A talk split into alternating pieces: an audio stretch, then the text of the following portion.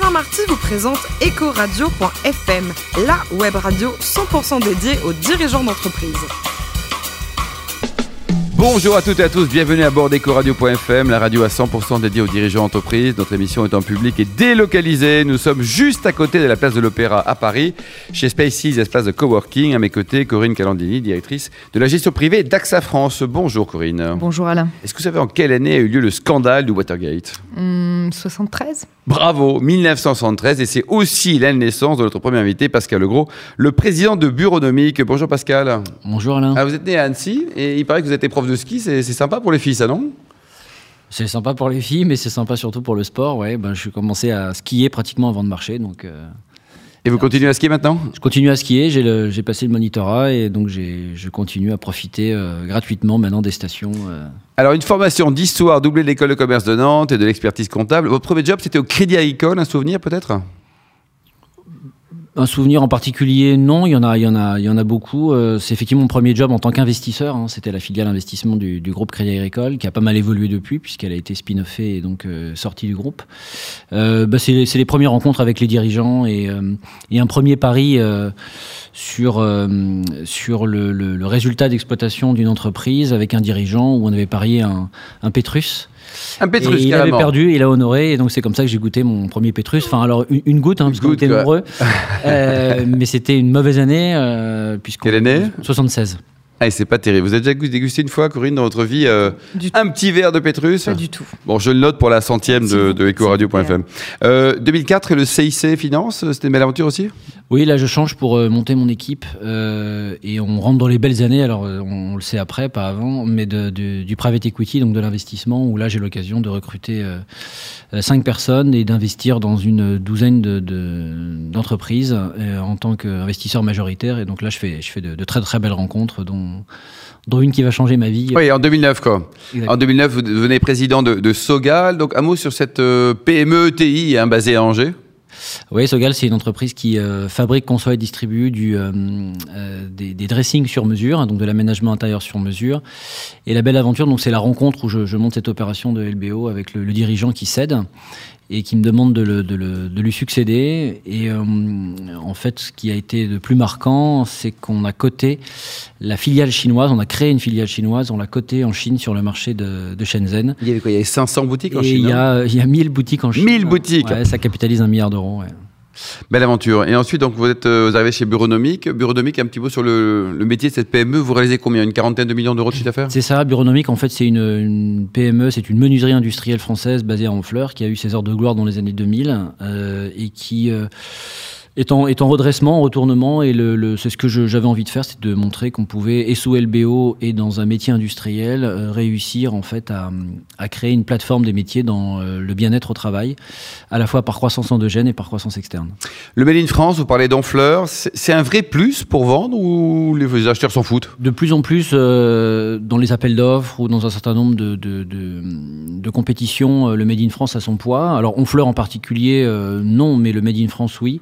Euh, l'historique, c'est que Honfleur est quand même le deuxième port euh, deuxième port euh, français en termes d'importation de bois. et donc, pour des raisons historiques, la société est implantée là-bas puisque c'est une menuiserie industrielle. Mais le Made in France, oui, de plus en plus, ça, ça a son importance. C'est différenciant, quoi. Oui, et particulièrement à l'étranger, paradoxalement. Ah oui. on est français, plus on est haut de gamme, plus c'est différenciant. Corinne Calandelier Aujourd'hui, euh, quels sont les, actionnaires de, de Bureaunomics C'est un family office euh, lyonnais qui s'appelle Orfit et qui est présent depuis 20 ans dans le groupe, euh, puisqu'ils sont arrivés en 98, en octobre, donc ils fêtent d'ailleurs leurs 20 ans il n'y a pas très longtemps. C'est bien d'avoir un actionnaire stable avec soi dans, dans cette épreuve? Alors c'est bien parce que c'est euh, c'est des gens qui comprennent, qui ont qui ont l'historique du groupe, euh, qui euh, quand je suis arrivé ont, financé les croissances externes qu'on a menées à bien, donc ont été vraiment sponsors du, projet. et oui, en termes de stabilité pour les salariés et les collaborateurs, c'est un, c'est une vraie assurance, ça c'est sûr. C'est quelque chose qui les rassure beaucoup, plus que le dirigeant, la stabilité de l'actionnaire est quelque chose qui compte. Ouais. Et pas de, d'envie de cotation en bourse en Chine, en Belgique, en Non, pas là. Euh, en fleurs En Afrique Non, mais en revanche, il y a des enjeux qui sont plus, euh, plus sociétaux, hein, avec euh, l'arrivée de la cohabitation de cinq générations euh, dans, les, dans les quatre années à venir, qui vont cohabiter, puisqu'on a une réduction du temps de génération. Donc ça, c'est un terrain de jeu formidable, où vont cohabiter quand même des, des styles et des modes de, de travaux extrêmement différents, avec beaucoup de nomadisme. Et donc, là, on a, on a vraiment une responsabilité, une évolution dans nos, dans nos métiers qui, euh, qui est très, très sexy pour les, pour les 5-6 années à venir. Et le bien-être au travail, justement, chez Bureaunomique, ça ressemble à quoi? Bah c'est, c'est une approche. euh, on- moi, j'ai commencé par, euh, quand j'ai repris cette entreprise, par faire un diagnostic social. Donc, c'est une approche humaine avant tout. C'est comprendre euh, comment fonctionnent les gens, euh, qu'est-ce qui, euh, qu'est-ce qui fait qu'ils se rapprochent, qu'est-ce qui fait qu'ils se divisent, qu'est-ce qui fait qu'on peut essayer de les, les rassembler à la fois autour d'un projet et, et, et- autour d'une, entreprise. Et, et c'est tenir compte de ça. Et dans chaque approche, on a eu d'ailleurs deux prix pour ça, un prix au Medef euh, et un prix dans les trophées du management. Et euh, je crois que dans ce quand on approche des, des- des gros clients pour des projets, on essaie d'abord de les écouter et en les écoutant, on s'aperçoit qu'en fait, ils ont euh, en eux euh, ce qu'ils rêvent d'avoir et on essaie de leur éviter leur pire cauchemar, c'est-à-dire euh, des mails, des flux, euh, une non-communication, euh, etc. J'ai vu aussi que vous faisiez appel à des designers parfois, Ted Lapidus, Swarovski. C'est quoi l'importance du design dans cet objet pour, pour vous? C'est nous bousculer moderniser un petit peu la, la, la, la façon de, de, de concevoir un certain nombre de mobilier en valorisant la créativité, le made in France, euh, ça j'y tiens beaucoup, et, et, et l'export, évidemment, ce sont des têtes d'affiche, d'aides de gondole pour exporter, euh, et grâce à ça, on, on va sur l'international, puisque je crois beaucoup à la géographie euh, et à l'export, même si euh, ça peut se passer sans cotation en bourse. Oui, c'est ça. L'international, c'est où, Pascal? Dans, dans, quel pays vous êtes? Et alors, Avec une distribution directe ou alors des importateurs? Alors systématiquement en distribution indirecte, puisqu'on on est en B2B, donc on repasse par des revendeurs, on fabrique mais on ne distribue pas en direct, même si c'est, on va structurer, on va fédérer la distribution. Euh, principalement en Europe, euh, en Angleterre, en Espagne, en Italie et en Afrique francophone, euh, Gabon, Mali, Côte d'Ivoire, Sénégal. Et donc là, ça fonctionne plutôt bien. Vous avez ventilé quand même les risques. Il hein. n'y a, a, pas que la, la, France, ça représente combien en pourcentage du chiffre d'affaires? 60% et euh, l'export 40%, avec une, une, une, évolution qui va de plus en plus vers du 50-50. Ouais, 50-50. Le digital, ça, ça vous concerne aussi, le digital? Oui, bien sûr. Le, le, mobilier de bureau se vend pas tellement en fait en, en panier parce que c'est quelque chose qui est assez affectif. Et donc les, les, les, décideurs, souvent, aiment bien avoir un, un, mobilier à eux, le sentir, le toucher. C'est comme un peu de l'aménagement dans sa maison. Euh, donc ils vendent surtout des chaises, de, de, de l'accessoire et du réassort par le, par le biais du web.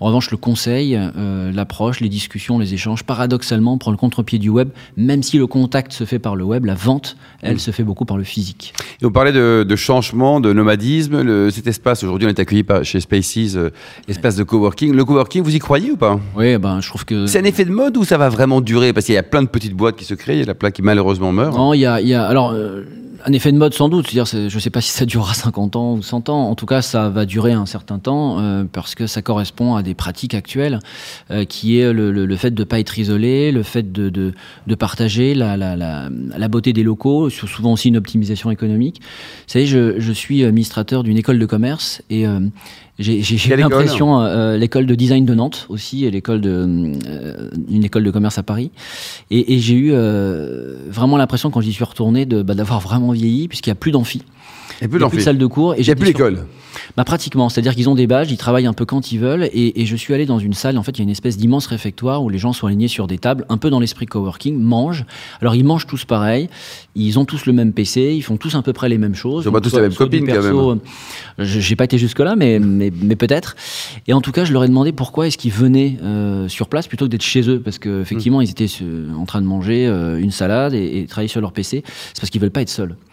Et, ouais, et je crois que le, le coworking, besoin, ça répond à un besoin, c'est que les gens, s'ils sont seuls, ils travaillent pas. Là, ils sont dans une ambiance où ils ont le sentiment de travailler, mais pas que. C'est-à-dire, ils font euh, du perso et du pro, et c'est un peu ce mélange finalement euh, qu'on retrouve aujourd'hui, et, et c'est pour ça qu'il y a des horaires qui sont décalés et qu'il faut respecter ça. Et c'est vrai que les écoles de commerce ont compris très tôt qu'il faut badger, que les élèves finalement euh, viennent travailler soit le matin, soit l'après-midi, soit la nuit et qu'il y a juste un certain nombre de cours communs qui sont des travaux pratiques, qui les, réunissent et les fédèrent en dehors des examens. Le reste du temps, c'est vraiment une autonomie complète. Et votre titre personnel, on l'a compris, vous adorez le, le, ski, mais vous supportez également un club en rugby, non? Vous aimez le rugby, c'est ça? Oui, moi j'aime, euh, moi j'aime beaucoup le rugby. On a, on a sponsorisé historiquement euh, Agen euh, quand j'étais chez Sogal, parce que Sogal est né à Agen. Et non pas à Angers. Et non pas à Angers, euh, établit son siège à Angers, mais né à Agen.